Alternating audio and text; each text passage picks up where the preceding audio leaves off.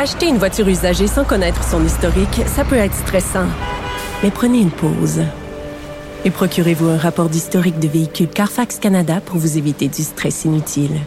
Carfax Canada. Achetez l'esprit tranquille. La Banque Q est reconnue pour faire valoir vos avoirs sans vous les prendre. Mais quand vous pensez à votre premier compte bancaire, tu sais, dans le temps à l'école, vous faisiez vos dépôts avec vos scènes dans la petite enveloppe. Hmm, C'était bien beau. Mais avec le temps, ce vieux compte-là vous a coûté des milliers de dollars en frais, puis vous ne faites pas une scène d'intérêt. Avec la Banque Q, vous obtenez des intérêts élevés et aucun frais sur vos services bancaires courants. Autrement dit, ça fait pas mal plus de scènes dans votre enveloppe, ça. Banque Q. Faites valoir vos avoirs. Visitez banqueq.ca pour en savoir plus. L'exercice lui-même Mario Dumont. va faire sortir plus de vérité sur ce qui s'est véritablement passé à ce moment-là. Gérez donc ça, s'il vous plaît. Isabelle Maréchal. C'est parce qu'à un moment donné, si on paye pas tout de suite, on va payer tout à l'heure. La rencontre, Maréchal Dumont. Bonjour Isabelle. Bonjour Mario. Alors euh, après le, le- ce qu'on a appris sur l'arsenic dans l'air euh, chez Glencore à Rouen, euh, il y a aussi chez Rio Tinto à Arvida qu'on a certains composés toxiques qui seraient rejetés dans l'air. Exactement. Puis c'est une nouvelle, c'est un, dossier que Radio-Canada a sorti après une demande d'accès à l'information. parce que ces données-là, euh, on les avait pas depuis des années. Ce qu'on apprend, c'est que finalement, euh, ce fameux scandale euh, de la fonderie Horn qui nous a beaucoup occupés pendant euh, les dernières semaines, entre autres dans la campagne électorale. Et, d'ailleurs, hier, on a vu que les- la nation algonquienne avait peut-être l'intention de poursuivre le gouvernement parce qu'il se trouve complètement laissé de côté dans les discussions.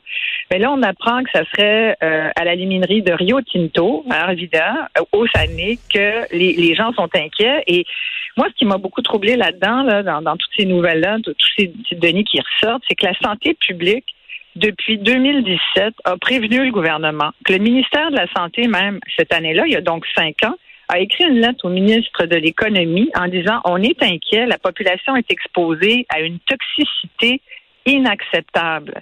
Les normes, apparemment, seraient largement dépassées. Les normes acceptables selon euh, l'OMS, l'Organisation mondiale de la santé, sont largement dépassées. Puis ça fait cinq ans qu'on le sait, puis ça fait cinq ans qu'on dit que c'est intolérable en catimini. Mais nous, on vient de l'apprendre. Et quand on parle de... C'est pour ça que je faisais le lien avec la fonderie Horn de la Glencore à Rouen, parce que c'est des polluants, des contaminants différents, mais on en revient dans le même problème de qui m'amène à poser cette question qui, qui chicote puis qui oppose toujours les citoyens qui sont aussi des travailleurs avec la croissance puis les politiques euh, gouvernementales en matière d'économie. Et là, on le voit d'énergie. C'est toujours les emplois ou la santé, comme s'il fallait forcément choisir. Moi, je pense qu'aujourd'hui, faut arrêter de prendre le monde en otage, Mario, dans ce dans ce débat Et il faut faire qui quoi? devrait être clair. Ben, moi, je pense qu'il faut choisir la santé puis dire à partir d'un moment où euh, on sait qu'il y a des émanations toxiques qui, qui mettent en danger la vie des populations. Tu sais, on, on, Mais moi, a- je te dis, là, je te dis que si tu fais un référendum auprès des populations concernées, ils vont choisir les emplois. Je sais. Et puis Ils vont regarde, dire, on prend le ils vont dire, on prend le risque, on prend le risque, on vit avec. élection. T'as juste besoin d'une élection. Regarde la CAQ à, à Rouen qui, qui est rentrée, puis, puis je te l'ai dit l'autre jour, clairement, les citoyens ont visiblement choisi de, de conserver les centaines d'emplois qui, qui sont reliés à ça. Puis dans le cas de Arvida, c'est 450 emplois aussi. Je dis pas qu'il faut fermer c'est pas les des emplois ordinaires, là. C'est pas des emplois ordinaires. C'est le cœur de la ville. C'est le, c'est de- le- de- non, mais de c'est le François cœur de la ville. C'est la base de la vie de la ville, Les gens qui sont commerçants, eux autres, les gens qui viennent, tu sais, l'épicier, lui dit, Ah, mais les gens viennent acheter, lui, il paye des, des, des salaires, mais si les gens viennent acheter l'épicerie, c'est les gros salaires payés à l'usine qui font, qui permettent à l'épicerie de vivre. Tu sais, c'est la base, c'est la, la, Mais la- je comprends tout ça. Je comprends tout ça. Puis je dis pas qu'il faut fermer l'usine. Puis je dis pas qu'il faut euh, me- me sabrer dans les emplois puis dire aux gens faites donc autre chose ou déménagez. Je dis pas ça du tout. Je suis complètement consciente de- des préoccupations réelles des travailleurs qui vivent dans ces régions-là. Ce que je dis, c'est que le gouvernement, il y a les moyens de dire à ces entreprises-là, en tout cas peut-être qu'il n'y a pas la perception qui est là, moi je pense que le gouvernement doit mettre ses culottes et dire aux entreprises concernées, regardez, vous ne pouvez plus fonctionner dans, les, le contexte actuel, surtout qu'il y a eu des engagements qui ont été pris. Dans le cas de l'usine de Rio Tinto, qui est une aluminerie, l'aluminerie, là, écoutez, je, je- je lisais des chiffres de prévision du marché de l'aluminium vert là, qu'on a, nous, au Québec, au cours des 30 prochaines années, Mario, c'est la manne. là. C'est, le prix va augmenter, les emplois peuvent augmenter. On a tout avantage à avoir des usines qui sont euh, technologiquement adaptées aux, aux besoins futurs.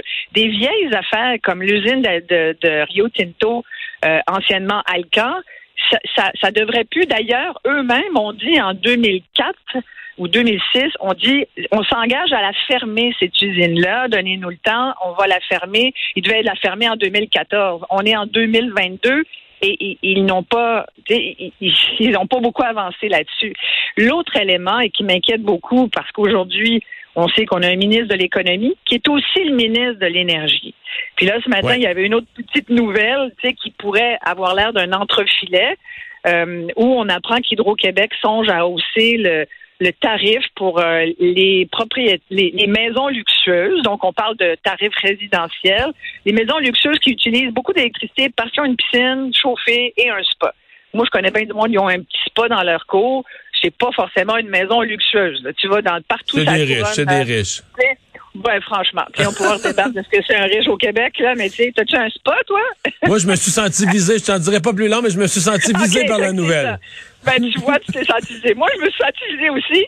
Mais bref, tout ça pour dire que là, tu te dis, attends une minute, parce que le tarif résidentiel, au cours des dix dernières années, on, on, on- a, on a été, euh, tu sais, on a eu des, des augmentations. Ouais, mais ce serait-tu un scandale si on disait il y a une- le tarif résidentiel, il y a une quantité d'électricité réservée par maison, là, tu sais, pour la vie normale, là, puis faire faire les faire les tartes, là, puis faire l'essentiel, donner les bains. Mais au-dessus de ça, moi je capoterais pas. Si on me disait au-dessus de ça, euh, tu sais, euh, chauffer la piscine, ben ça, euh, c'est une quantité d'électricité qui est plus Non, dans le attends, tarif. moi, ça fait, ça fait 20 ans que je veux installer des panneaux solaires sur le toit euh, de ma maison parce que je, je sais que chauffer une piscine avec de l'électricité ou du gaz, ça n'a pas de bon sens. Il y a d'autres, il y a d'autres façons de, se chauffer de toute façon. Là, mais, mais pourquoi je te parle de cette nouvelle-là, qui peut avoir l'air tu sais, premier. Anecdotiquement, on peut dire, ah, ils vont nous augmenter les tarifs, c'est une piscine creusée, ça fera pas pleurer personne. Et ce que Pierre Fitzgibbon disait, c'était que les gens qui sont dans cette situation-là, ils peuvent payer plus. Peut-être, mais c'est pas ça, là, moi, qui m'intéresse. Ce qui m'intéresse, c'est que là, c'est ce qu'il a dit.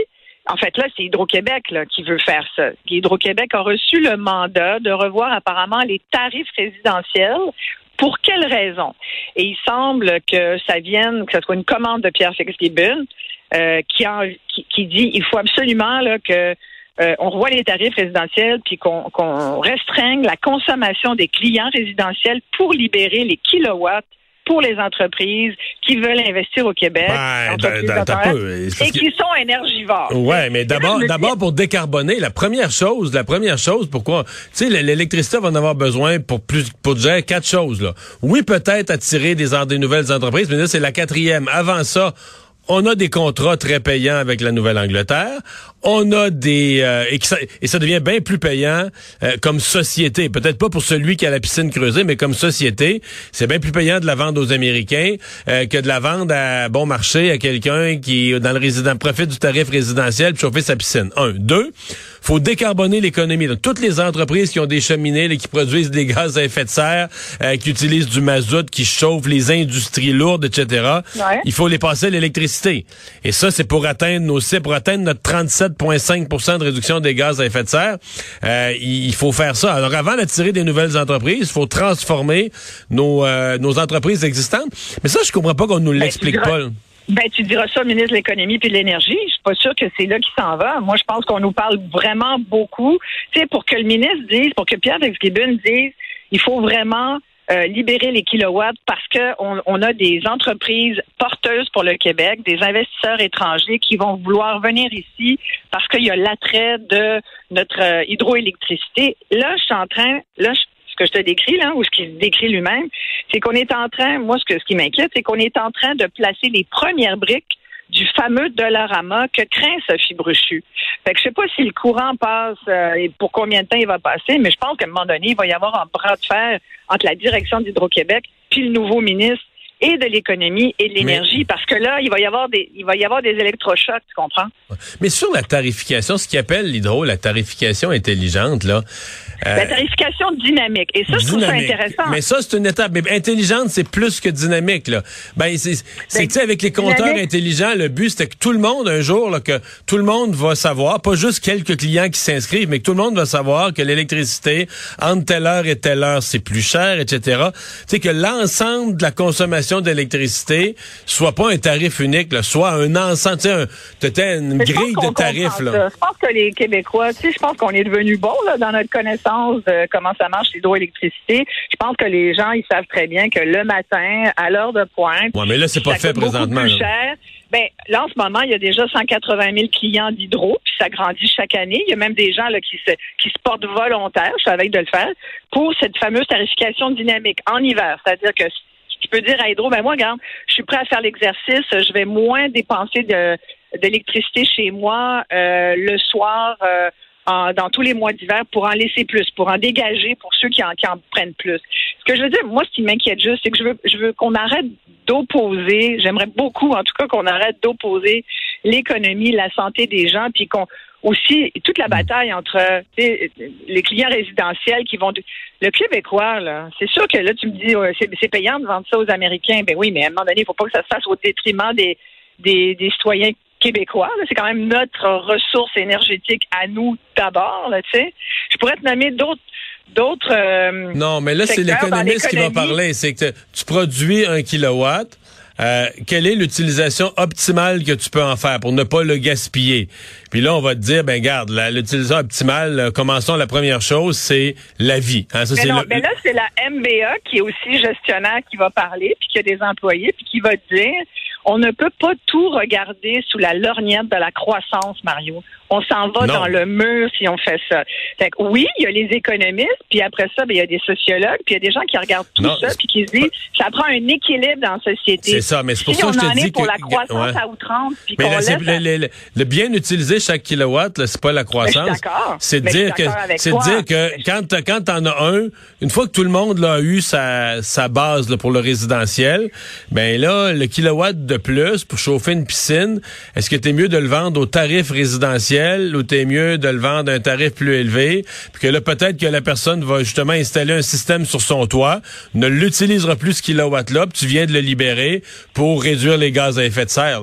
Mais c'est la façon dont on le dit aussi. Là. Au même titre où on a appris dernièrement qu'apparemment que dès 2026, on pourrait manquer d'électricité au Québec. Moi, je trouve qu'on fait peur au monde quand on dit ça. Quand on menace les gens qui ont des piscines, puis des... moi, je pense pas, là, sérieusement, Mario. Je pense pas qu'on va manquer d'électricité au Québec. Non, mais on est en train de nous passer un barrage. C'est ça qu'on est en train de, faire. Ah, ben oui, mais justement, moi, je dis qu'on manquera pas d'électricité parce qu'on est capable d'en produire plus quand on en aura besoin de plus. Là. Tant mieux qu'on fasse un, deux, trois nouveaux barrages. Moi, il n'y a rien. C'est notre, notre, plus grand talent faire des barrages. On devrait en faire. Hein? Ben, je pense qu'on devrait aussi penser au développement, à l'économie durable. Moi, j'y crois à la croissance durable, c'est-à-dire on continue de faire grandir euh, le Québec, puis de donner des, des emplois payants, là, ce que François Legault nous présentait, les, les jobs à 45 piastres, pas des job des jobs à 45, 50, 60 dollars de l'heure. Euh, ce qu'on veut aller créer dans les régions du Québec pour pour renforcer justement le, la richesse des régions. La femme, tout le discours sur la création de richesse, ça passe par là. Mais il faut aussi respecter l'environnement. Et c'est pour ça qu'on parle de plus en plus de croissance durable. C'est pas moi qui le dis, c'est des experts en environnement mhm. et en économie qui le disent aussi. Et moi, quand je vois en ce moment, ça fait pas longtemps qu'ils sont qui est élu là, le, double ministre, euh, le ministre de toutes là, ben il va falloir qu'il se calme un peu parce que si on se fie à ses premiers ses premiers gestes, moi, je m'inquiète un peu. J'ai l'impression, il va falloir qu'on soit très à l'affût des décisions. Puis je suis pas sûre que le comité. J'ai l'impression qu'on risque d'apprendre des affaires une fois qu'elles auront été décidées. Là. Merci Isabelle. À demain. Ben, merci.